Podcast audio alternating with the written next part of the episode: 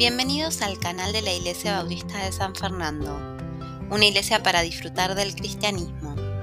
En el siguiente podcast, María Esther Nazario nos comparte en la reunión femenina de marzo una enseñanza titulada Dios es Dios. Te invitamos a escuchar y compartir esta enseñanza con tus contactos. Bueno, gracias a Dios por este tiempo que podemos compartir juntas aquí. Eh, bueno, como estaba contándoles un poquito Susi acerca de qué es lo que habíamos elegido para poder eh, hablar desde acá adelante, para ver qué cosas nos podían estar ayudando más a través de todo este año, qué cosas Dios nos había mostrado que eran necesarias tener en cuenta para poder seguir creciendo, que ese es en realidad uno de los objetivos más importantes que tenemos eh, como grupo de reunión femenina, eh, qué cosas Dios nos puede estar mostrando como para poder seguir limando nuestras vidas y ayudarnos a seguir adelante, ¿no? Que, eh, y el comienzo de este día va a ser, parece un poco negativo, pero ya van a ver que tiene un final más interesante. y voy a comenzar hablando del engaño. El engaño azota nuestra sociedad. Algunas veces esto puede saberse rápidamente, una vez se da cuenta enseguida que algo está mal, ¿no? La falsedad salta a la vista. Muchas otras, por el contrario, no son tan fáciles de detectar, lamentablemente, y ahí es donde muchas veces caemos en esos engaños. El engaño publicitario es algo que nos da un claro ejemplo de esta realidad. Ellos apelan de diferentes maneras a nuestros deseos humanos naturales. Nos persiguen de diferentes maneras haciéndonos caer y creer que si tenemos tal o cual cosa seremos felices. Es simplemente como uno puede mirar a veces televisión un rato, mirar las cosas en el celular que te aparecen por todos lados propagandas, escuchar la radio, ver la compu, carteles en la calle, en todo lugar que hoy utilices estás rodeado de publicidad, ¿no? Y de hecho hay carreras que se estudian para ver de qué manera atraer al público, ¿no? Y la mayoría de esas propagandas traen cosas que, entre comillas, nos ayudan a estar mejor, a poder ser felices, a estar con las figuras mágicamente arregladas y somos todas geniales para ellos, ¿no? Y la mayoría también nos dicen que son cosas que se hacen sin esfuerzos, ¿no? A veces podés usar un cosmético y lucir espléndida al día siguiente, tal crema te quita las arrugas, otras cosas te pones para no sentir dolor, porque a medida que van pasando los años también, y a veces no tantos años, también uno empieza a sentir dolores y no nos gustan, por supuesto. Tal aparato electrónico te da tiempo libre y vos sos feliz porque tenés tiempo libre. Vivir en tal lugar a veces para disfrutar de la naturaleza en mejor manera te ayuda a estar más contenta, más feliz. Infinidad de cosas nos permiten vivir sin problemas, según las propagandas, ¿no? Felices. Si consumimos tal o cual cosa, vamos a estar mejor. Todo esto está englobado dentro de lo que es el engaño, que tiene que ver con cosas que tenemos cotidianamente. Hay otra palabra que es un poco más fuerte quizás, eh, que siempre ha sido una palabra fuerte, que es la esclavitud. Es fuerte hoy día y fue fuerte en otras épocas también, ¿no? Pero quizás hoy pensamos que ya la esclavitud no existe. Sin embargo, muchas de nosotras podemos hoy en día ser esclavas de diferentes cosas, de nuestro pasado, del miedo al rechazo, de la opinión que otras personas pueden tener de nosotras, el buscar constantemente ser aceptadas porque creemos que no nos aceptan así como somos. Otras a veces podemos ser esclavas de nuestras propias emociones, la preocupación que tenemos, el temor, la ira, la depresión, el tener lástima por nosotras mismas, a veces somos esclavas a la comida, a veces porque comemos demasiado, hay otras que porque no comen simplemente, ¿no? pero al fin y al cabo siguen estando en una esclavitud. Nuestra cultura enfrenta todo este tipo de problemáticas que no solo es de mujeres del mundo, que conocemos seguramente, alguna por ahí se pone a pensar enseguida y relaciona con alguien, pero también esto está dentro de nuestra comunidad como cristianas, dentro de la iglesia, y a veces podemos experimentar esta lista de cosas que le voy a decir que seguramente muchas veces hemos pasado por tener cosas así. Podemos sentirnos agotadas, exhaustas, disminuidas, confundidas, enojadas, deprimidas, tensas, inseguras, frustradas, solitarias, miedosas, desanimadas, sin deseos a veces hasta de seguir viviendo. Suena muy fuerte, ¿no? Pero muchas veces hemos pasado por alguno de todos estos calificativos, ¿no? Y eso nos puede acompañar alguna de estas cosas, sin importar cuál es el rol que estás eh, teniendo tanto en la sociedad en general como aún dentro de la iglesia. No somos libres para poder gozar de la gracia y del amor de Dios. La buena noticia después de tanta cosa pálida, ¿no? Y tan complicado que plantea el comienzo, es saber que Dios tiene algo mucho mejor para todas nosotras. Eh, hay un versículo que es, hay varios versículos, ya vamos, vamos a ver algunos que quizás, como decíamos con Susana hace un ratito nada más, entre nosotras hay un versículo que quizás puede ser el que nos persiga durante todo el año, aunque hay muchos que tienen que ver con la bondad y con todas las cosas buenas que Dios nos puede dar. Este versículo ahora que vamos a leer está en Juan 10:10. 10. Es muy conocido y dice allí, el ladrón no viene sino para hurtar y matar y destruir. Ladrón le llamamos a todas estas cosas, como estábamos, eh, estaba nombrando recién. Dice eh, Jesús, yo he venido para que tengan vida y para que la tengan en abundancia. Entonces es el contraste más importante que podemos tener contra todas las otras cosas que son negativas y que son cosas que tenemos a diario, que seguro conocemos, seguro hemos pasado, o quizás estás viviendo un momento en el cual tenés alguna de estas cosas que no son las más agradables para Dios. ¿no? Es posible vivir en libertad y gozo a pesar de todo lo que la vida conlleva. No significa que podamos tener una vida completamente libre de problemas, sino que debemos ver la manera de encontrar una fuente de vida para atravesar todas estas circunstancias con paz, confianza y entereza.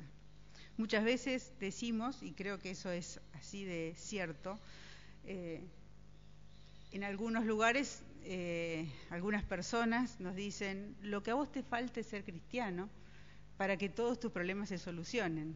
Y los que somos, las que somos cristianas sabemos que no es así si bien Dios nos da una forma diferente de enfrentar las cosas y cualquier cosa que pueda suceder, no es que los problemas van a desaparecer, los problemas van a seguir estando, pero tenemos una forma diferente para poder enfrentar y ver cómo podemos salir adelante. Entonces, con cualquiera de las que, eh, bueno, hoy un poquito recién en el juego es como que eh, nos ayudaba a darnos cuenta de qué personas son importantes o qué personas te han dado una ayuda, un alivio para alguna circunstancia y, eh, que, has pasado, que ha sido complicada. y podemos ver que Dios ha obrado también en esas personas y por eso es que pueden ser de ayuda. Porque si no, todas tenemos, si todas en una hoja elegimos describir todas las cosas que hemos pasado que no han sido para nuestros ojos buenas, tenemos un montón y llenamos la hoja y pedimos otra, ¿no? Eh, pero el tema es cómo elegimos transitar esas eh, complicaciones o esos problemas que podemos tener.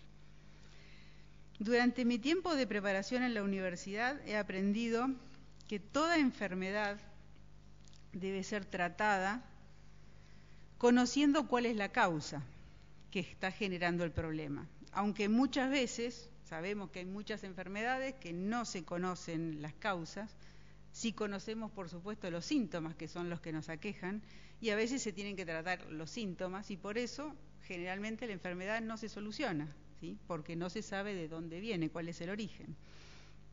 En esto que estamos hablando hoy pasa lo mismo. La diferencia más importante en este caso es que sí conocemos cuál es la causa de todos nuestros problemas y de todas las cosas que pueden estar sucediendo que no sean las que a Dios le agraden. Y eso tiene que ver en el comienzo, y allí vamos, al Génesis. Así que las invito a abrir sus Biblias en Génesis 2. El origen de todos los problemas que tenemos comienza en el huerto del Edén, donde se encontraban o donde Dios había colocado a Adán y Eva. Génesis 2, 15 al 17.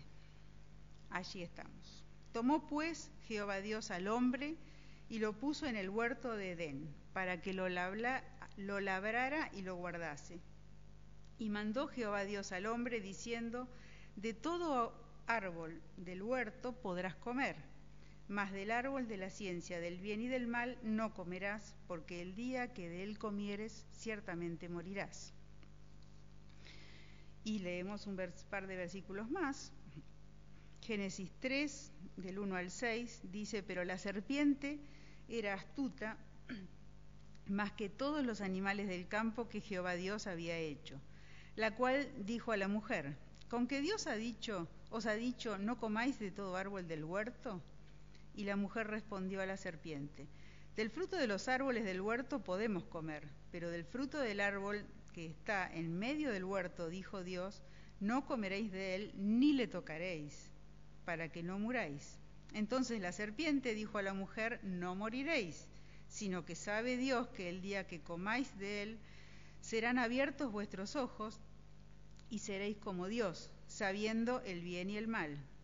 Y vio la mujer que el árbol era bueno para comer y que era agradable a los ojos, y árbol codiciable para alcanzar la sabiduría. Y tomó de su fruto y comió. Y dio también a su marido, el cual comió así como ella. La astucia que tuvo la serpiente, ¿no? Si prestan atención, y quizás lo han visto en otras oportunidades, no por lo que yo he leído ahora simplemente, hay una gran diferencia entre lo que leímos al principio, en el capítulo 2, en el versículo 17, que dice allí, del árbol de la ciencia del bien y del mal no comerás. En cambio, cuando Eva le contestó a la serpiente, dijo, no comerás de él ni le tocaréis. Le agregó una cosa, ya ella empezó con un engaño, ¿sí?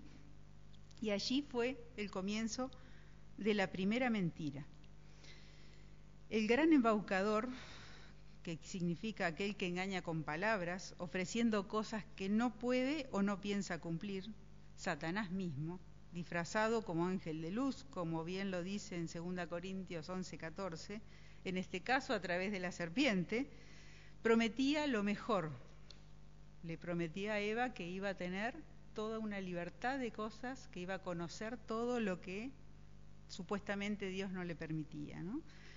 prometiendo la felicidad, el bienestar, pero todo a qué? A través del engaño. Gracias a Dios por el poder de la verdad y el camino para ser libre al creer y actuar según esa verdad.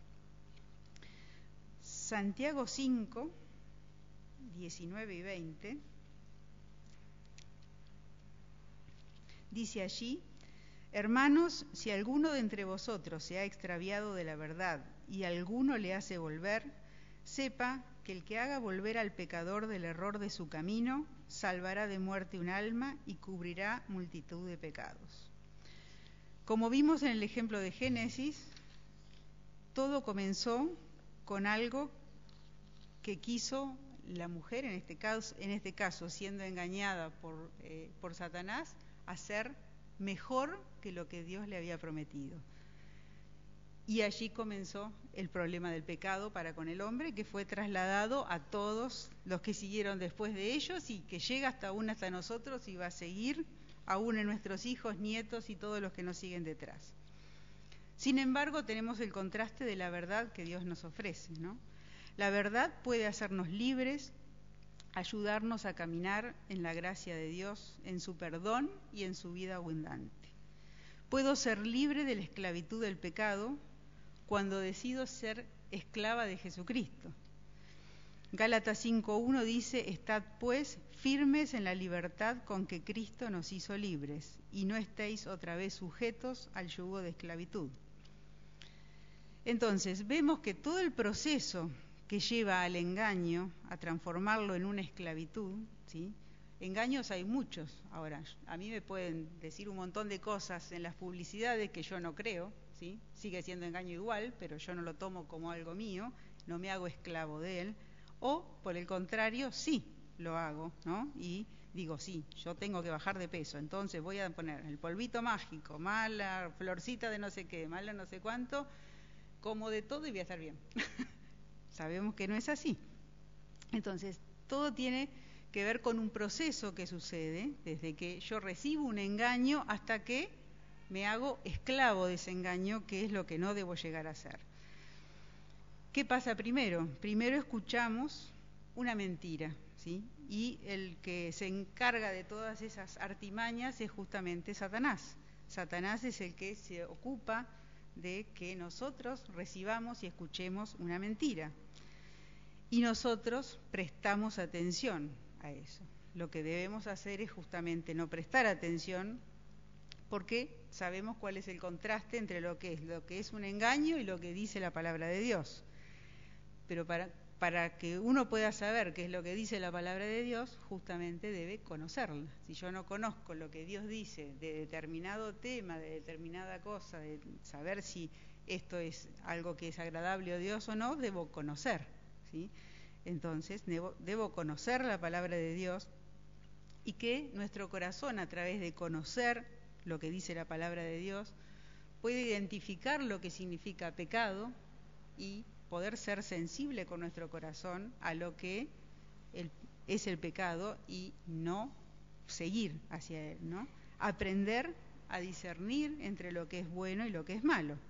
Entonces, al principio escuchamos una mentira.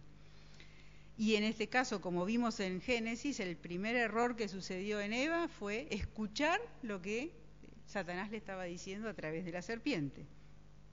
¿Qué pasa cuando escuchamos una, mentira? Después la seguimos pensando, nos sigue dando vueltas, la meditamos, ¿sí? Y terminamos creyéndola. ¿Qué es lo que le pasó a Eva? Creyó justamente eso, que si ella comía de ese fruto, como dice allí en la Biblia, iba a abrirse sus ojos, iba a tener saber todo lo que no podía saber antes. Entonces, creemos esa mentira y por consecuencia obramos de acuerdo a esa mentira. Entonces, esas creencias, que en este caso son mentiras, se transforman en conductas que son las que nos llevan a ser esclavos de un pecado. Lo que necesitamos prestar atención es al, al proceso inverso a esto. Cuando tenemos una esclavitud de algún pecado, de alguna cosa que no es agradable a Dios, debemos, en primer lugar, o sea, si yo no voy a cambiar algo si yo no sé que ese algo está mal, porque me parece que así está bien, entonces está bien. Lo más importante es poder reconocer que algo que yo estoy haciendo bien es pecado y necesito cambiarlo. Buscar de qué cosas llevaron, me llevaron a, poder creer es que eso estaba bien, aunque en realidad era un pecado. Y una vez que identifico eso, debo sustituir esas mentiras por la verdad, por lo que dice la palabra de Dios. Juan 8:32, que es el versículo que había en las invitaciones, que fue uno de los que elegí dentro de los que había, un poquito, y que es el que un poco decimos que va a ser el que nos va a seguir en todo este tiempo, dice, y conoceréis la verdad y la verdad os hará libres. Y voy a agregar unos versículos de los anteriores y unos después, para completar un poquito aquí.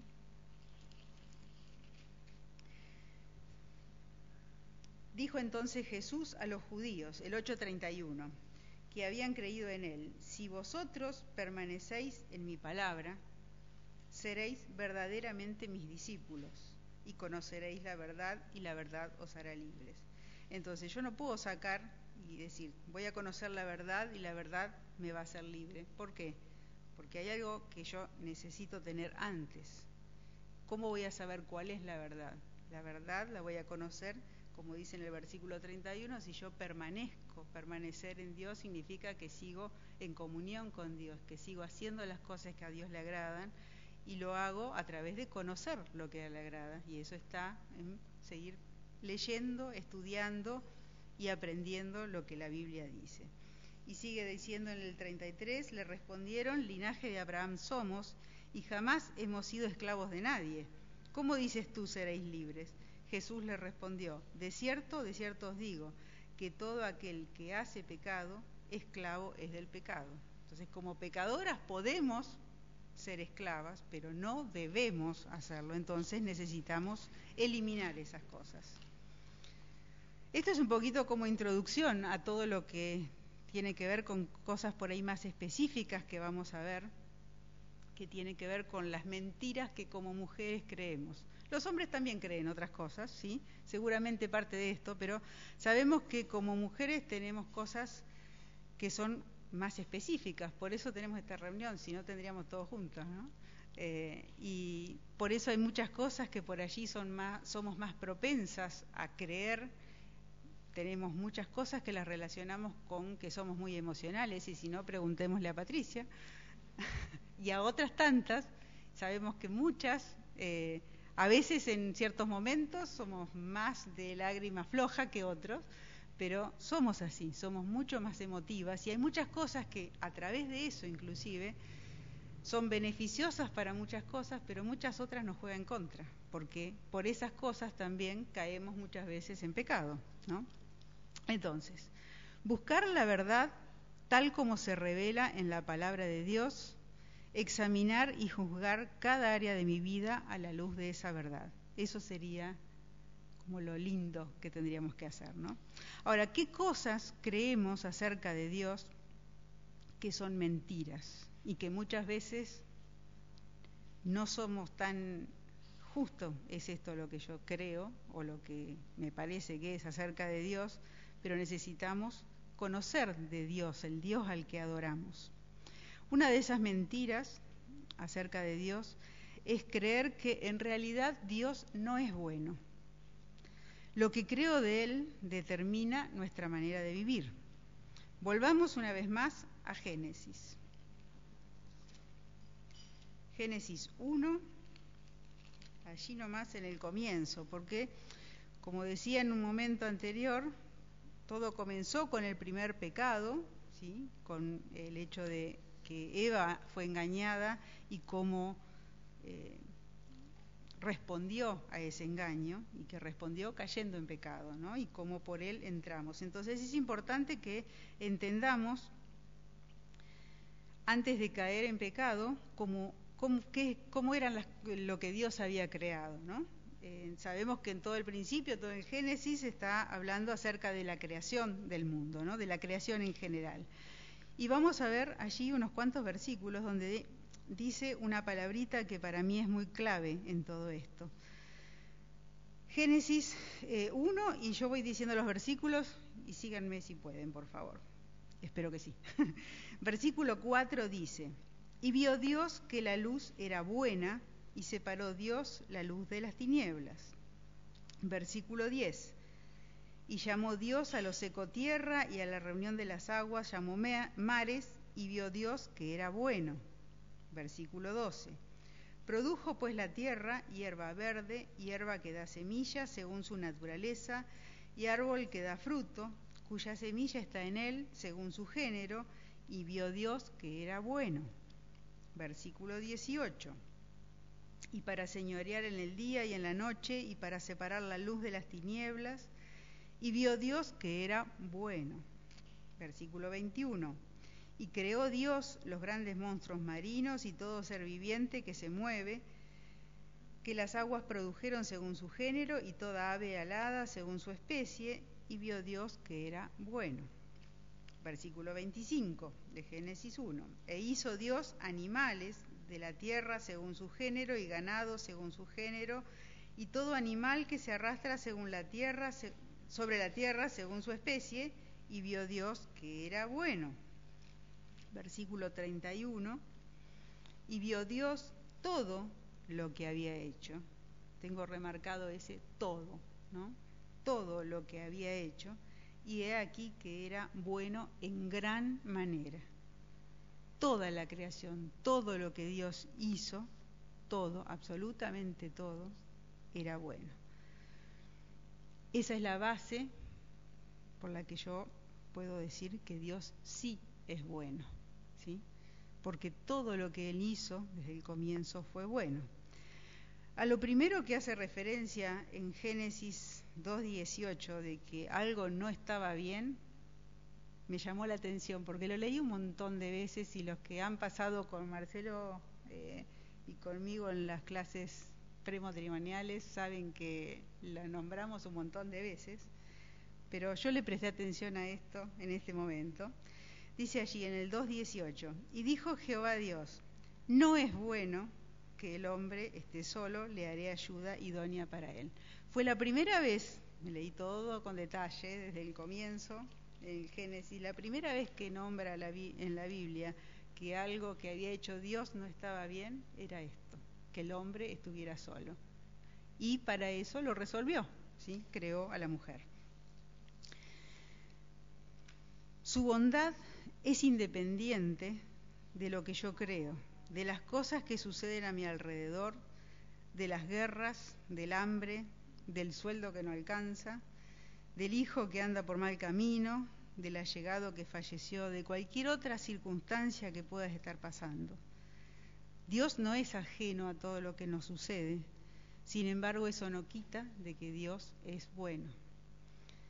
Eh, en muchas circunstancias, muchas cosas en las cuales uno le ha tocado atravesar, eh, esa es una de las cosas que yo siempre he podido resaltar, gracias a Dios, porque es algo que siempre tuve como bien marcado en mi vida, eh, el decir, escribirlo, el repetirlo y el vivirlo, aunque muchas veces también tambaleo, ¿no? Y he puesto siempre, Dios es bueno y no me caben dudas de que así sea. Sin embargo, una de las realidades es que a veces pensamos que Dios no es bueno porque nos suceden cosas, ¿no? Salmo 119, 68 dice, bueno eres tú y bienhechor, enséñame tus estatutos, afirmando la bondad de Dios. Otra de las mentiras que podemos creer tiene que ver con que Dios no me ama. Aunque sabemos que Dios es amor y nos ama a cada una de nosotras, no siempre lo vivimos de esa manera y actuamos por ahí de manera contraria. La realidad es que no importa lo que yo siento o lo que yo creo, porque Dios me ama igual. ¿Cuántas veces nos ha tocado hablar con alguna persona que está pasando una situación difícil y que si vos te pones a pensar decís, yo no la podría resolver, porque no sé, no le encuentro la vuelta, pero sabés que una de las cosas que a las que yo por lo menos apelo siempre es decir, Dios te ama, así como sos, con todas las cosas que hiciste, con las que no hiciste, con todas las cosas que te están pasando. Y Dios puede mostrar su amor de una manera especial en cada una, ¿no? Y su amor sabemos que es infinito, no lo podemos explicar muchas veces, ¿no? Eh, no tiene límites y no depende de lo que yo hago, de lo que dejo de hacer, sino que depende de Dios. Dios es amor de por sí. ¿no? Romanos 5, vamos allí. Romanos 5, 6 al 10, vamos a leer.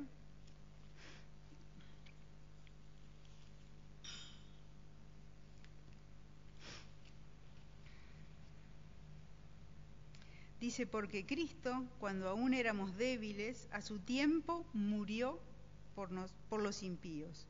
Ciertamente apenas morirá alguno por un justo. Con todo, pudiera ser que alguno osara morir por el bueno. Mas Dios muestra su amor para con nosotros en que, aun siendo pecadores, Cristo murió por nosotros. Pues mucho más, estando ya justificados en su sangre, por él seremos salvos de la ira.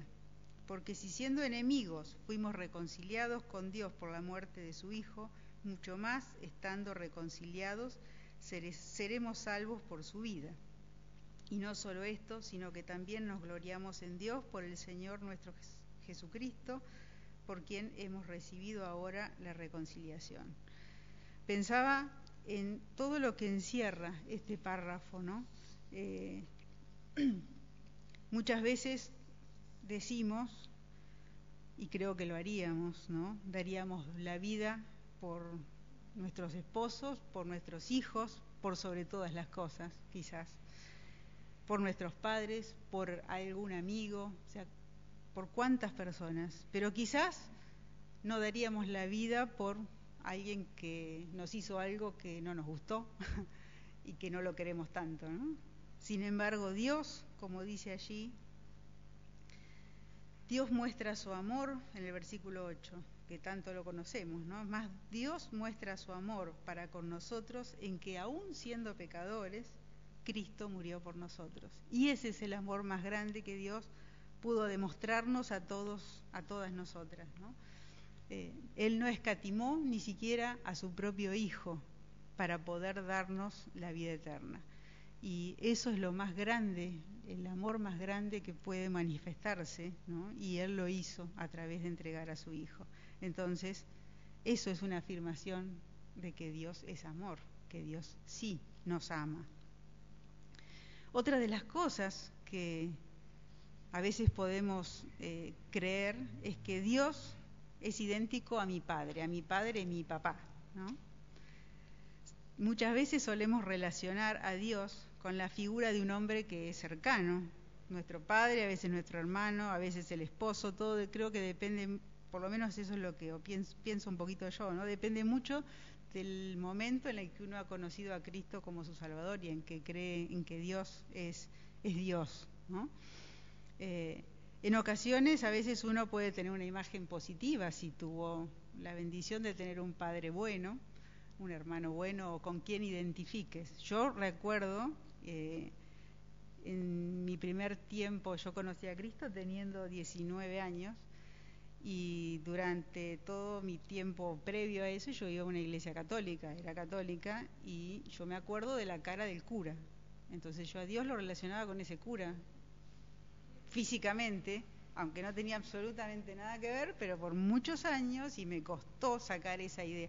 No por ahí por lo que era en sí el cura, pero era como que pensaba en Dios y pensaba en ese cura, que era a su vez viejito, canoso, bueno, toda la historia, ¿no? Pero eh, me, me hacía reír eso porque digo, bueno, a veces es esa imagen, aunque no lo relacionaba con cómo era, con las cosas que hacía de repente, ¿no? Pero a veces sí y aún podemos relacionarlos con aquellos que hemos tenido, o sea, yo tenía un padre que para mí era fue muy bueno, pero también me castigaba mucho, entonces eh, también es cierto eso, porque Dios también lo hace, pero no puedo eh, nunca, jamás eh, relacionarlo o pensar que Dios es como tal, porque realmente no es así. Siempre Dios supera mucho más todo lo bueno y todo lo hermoso que puede haber sido la relación que yo haya podido tener con una persona humana, ¿no? Por eso necesito, para conocerle más, porque a veces relacionamos y decimos, sí, mi papá era esto, entonces Dios debe ser esto y un poquito más, ¿no? Eh, pero debemos realmente conocer que Dios ha sido es un Dios bueno, es un Dios sabio, es un Dios amable, pero no hay nada de lo que puede haber en la tierra que pueda ser igualado a lo que Él representa. En el libro de Hebreos, capítulo 1, en el comienzo,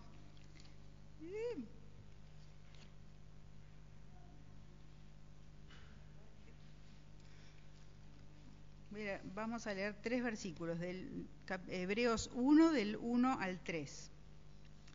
Dios, habiendo hablado muchas veces y de muchas maneras en otro tiempo a los padres por los profetas, en estos postreros días nos ha hablado por el Hijo, a quien constituyó heredero de todo y por quien asimismo hizo el universo, el cual, siendo el resplandor de su gloria, y hablando de Jesús, ¿no? Y la imagen misma de su sustancia, y quien sustenta todas las cosas con la palabra de su poder, habiendo efectuado la purificación de nuestros pecados por medio de sí mismo, se sentó a la diestra de la majestad en las alturas. Dios nos dice allí que Jesús es la imagen misma de su sustancia y ese es realmente Dios, ¿no? no hay nada que podamos igualar en, este, en esta tierra como lo que realmente es Dios. Entonces debemos creer que Dios es así de potente y de fuerte. ¿no? Otra de las cosas que podemos creer es que Dios no es suficiente. Muchas veces afirmamos que Dios es suficiente, pero no siempre creemos y vivimos que es así. Generalmente necesitamos a Dios, pero también necesitamos a mi esposo, mis hijas, mi familia, mis amigos, buena salud, un buen pasar económico, un buen auto, una buena casa, buena ropa, o ropa, ¿no? Buenos electrodomésticos, un buen baño, un buen, un buen, un buen, para poder sentirnos completas. Es como que realmente Dios es solo una partecita de lo que significa que Dios es suficiente. Necesitamos muchas veces pensar que si Dios está solo y no tenemos todas estas otras cosas, no nos alcanza, como que nos falta algo, ¿no? Y en eso incluyo también a lo que sería tener muchas veces trabajo, tener vacaciones, tener un parque, tener árboles, un arroyito, el mar cerca, no sé, todas las cosas que tantas veces se nos ocurren y que decimos, si yo tuviera esto, sería feliz, ¿no? Entonces eso significa que si Dios está en tu corazón no es suficiente. Y eso es una, de las cosas que más me costó a mí escribir, porque realmente estamos tan acostumbradas a tener cosas, otras cosas, que gracias a Dios que las tenemos y que Él nos, nos las permite, pero si no tuviera nada de todo eso, ¿cómo sería realmente mi sentir hacia Dios? ¿Sería Él suficiente? No es algo que no creo, pero no sé, llegado el momento, porque gracias a Dios siempre he tenido un montón de todas esas otras cosas que creo que son importantes, pero según lo que la Biblia dice no son necesarias, porque Dios es suficiente. Eh, sin haberlo meditado antes, cuando veníamos para acá eh, con unas hermanas, decían que algo se había roto en su casa. entonces ella decía, bueno, no importa, total, caminamos cinco cuadras y lo tenemos, ¿no? Eh, y me hizo pensar en esto a la vez, que uno dice, no, tengo que tenerlo en mi casa, ¿por qué en cinco cuadras? Y yo después decía, ¿por qué no en cinco cuadras? ¿No? Si es fácil llegar con cinco cuadras. ¿Por qué? Porque estamos acostumbrados a que tenemos eso al lado, no que tenemos que caminar cinco cuadras para ir a depender de eso. Entonces, necesitamos tener ese pensamiento que Dios es suficiente con cómo es Dios y por las cosas que Él nos puede dar. Otra de las mentiras que podemos creer es que los designios de Dios son demasiado restrictivos. Dios me limita mucho, ¿no? En cambio, las escrituras nos enseñan que las leyes de Dios son para nuestra protección y para nuestro bien, y que la obediencia a ellas es realmente el camino a la libertad. Eva tuvo, como ya leímos, toda la libertad Dios le había dicho que podía comer todo lo que había en el huerto del Edén. Vuelvo otra vez a Génesis 1.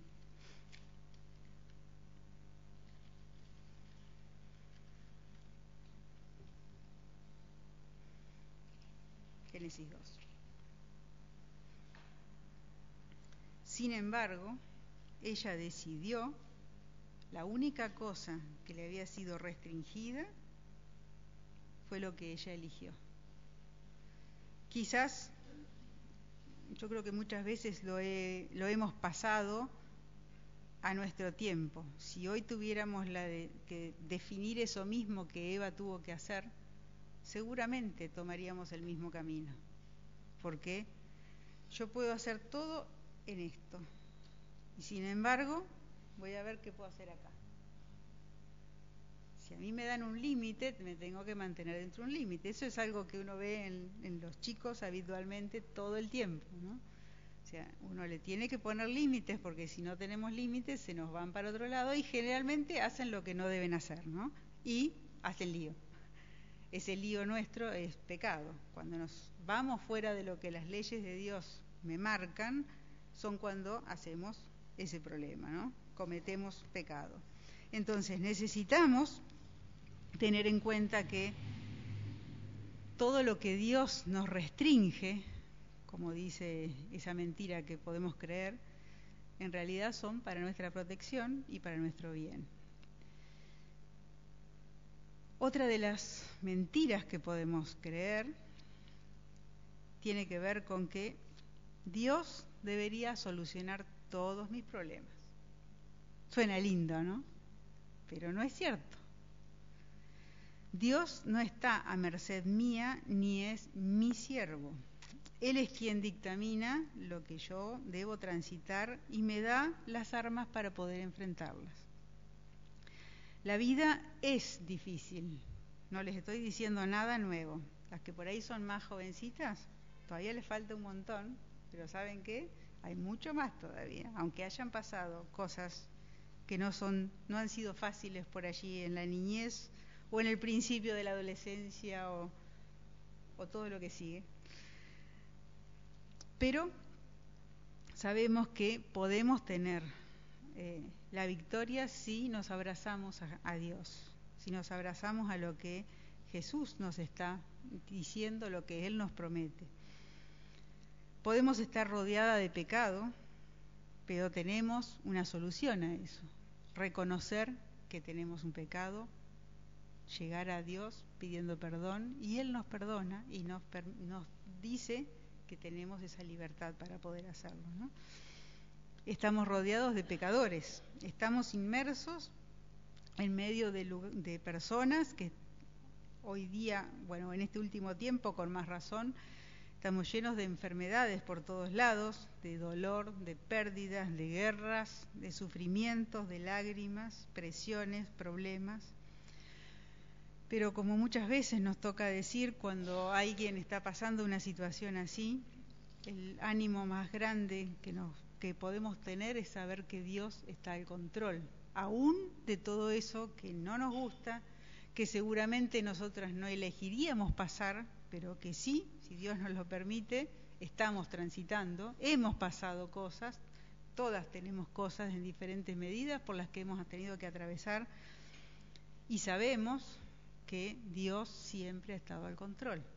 Quizás muchas veces hay cosas que suceden que no son de la manera en que uno las elegiría pasar, ¿no?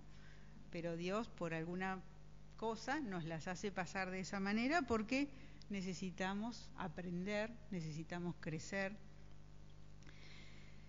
El versículo, eh, el Salmo, perdón, 46.1 dice, Dios es nuestro amparo y fortaleza, nuestro pronto auxilio en las tribulaciones.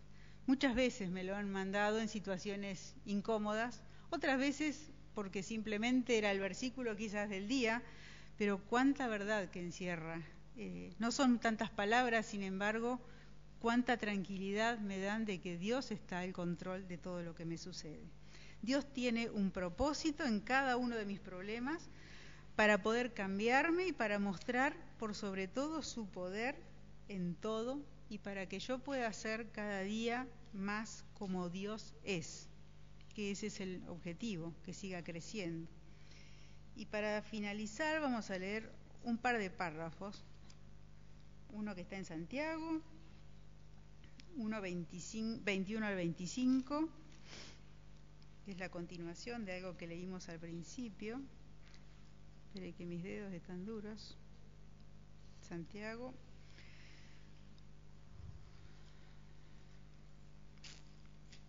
Santiago 1, del 21 al 25 dice, por lo cual, desechando toda inmundicia y abundancia de malicia, recibid con mansedumbre la palabra implantada, la cual puede salvar vuestras almas. Pero sed hacedores de la palabra y no tan solamente oidores, engañándoos a vosotros mismos. Porque si alguno es oidor de la palabra, pero no hacedor de ella, este es semejante al hombre que considera en un espejo su rostro natural, porque él se considera a sí mismo y se va y luego olvida cómo era. Mas el que mira atentamente la perfecta ley, la de la libertad, y persevera en ella, no siendo oidor olvidadizo, sino hacedor de la obra, éste será bienaventurado en lo que hace y otro que también conocemos bastante bien, Romanos 8, 28 al 39, un poquito más largo. Me gusta en este caso siempre prestar atención a un condicional que comienza aquí en el versículo 18 y dice, porque continúa, mejor dicho, diciendo, todas las cosas les ayudan a bien. Pero la condición de este versículo es, y sabemos que, dice, a los que aman a Dios. Yo voy a poder tener todos los beneficios que Dios me promete siempre y cuando yo preste atención a que debo amarle, como lo amo, obedeciendo sus mandamientos. Entonces leo el párrafo. Y sabemos que a los que aman a Dios todas las cosas les ayudan a bien, esto es, a lo que conforme a su propósito son llamados. Porque a los que antes conoció también los predestinó para que fuesen hechos conforme a la imagen de su Hijo, para que Él sea el primogénito entre muchos hermanos. Y a los que predestinó, a estos también llamó, y a los que llamó, a estos también justificó, y a los que justificó, a estos también glorificó. ¿Qué pues diremos a esto? Si Dios es por nosotros, ¿quién contra nosotros? El que no escatimó ni a su propio Hijo, sino que lo entregó por todos nosotros, ¿cómo no nos dará también con Él todas las cosas? ¿Quién acusará a los escogidos de Dios? Dios es el que justifica. ¿Quién es el que condenará? Cristo es el que murió, más aún el que también resucitó, el que además está a la diestra de Dios, el que también intercede por nosotros. ¿Quién nos separará del amor de Cristo? ¿Tribulación o angustia o persecución o hambre o desnudez o peligro o espada? Como está escrito, por causa de ti somos muertos todo el tiempo, somos contados como ovejas de matadero. Antes en todas estas cosas somos más que vencedores por aquel por medio de aquel que nos amó. Por lo cual estoy seguro de que ni la muerte, ni la vida, ni ángeles, ni principados, ni potestades, ni lo presente, ni lo porvenir, ni lo alto, ni lo profundo, ni ninguna otra cosa creada nos podrá separar del amor de Dios que es en Cristo Jesús, Señor nuestro. Entonces, estos dos últimos párrafos es para animarnos a que realmente debemos descansar, debemos seguir prestando atención a lo que la palabra de Dios dice y hacer de ella lo que debemos hacer. No debemos solamente abrirla para leer lo que dice y ya está, sino que debemos hacer que nuestras vidas estén hablando con ella y ese es el deseo más grande en este tiempo. Hay muchas cosas que pueden estar sucediendo, muchas cosas que a veces nos parecen que son imposibles, pero con las características que podemos ver de Dios, Dios es bueno, Dios es perdonador, es misericordioso, tiene tantos eh, atributos que hacen que nosotras podamos estar seguras y confiamos en Él. Y eso es lo que animo a que podamos seguir haciendo si no lo estás haciendo todavía. Muchas gracias, chicas. Que pueda ser de mucha bendición como lo fue para mí.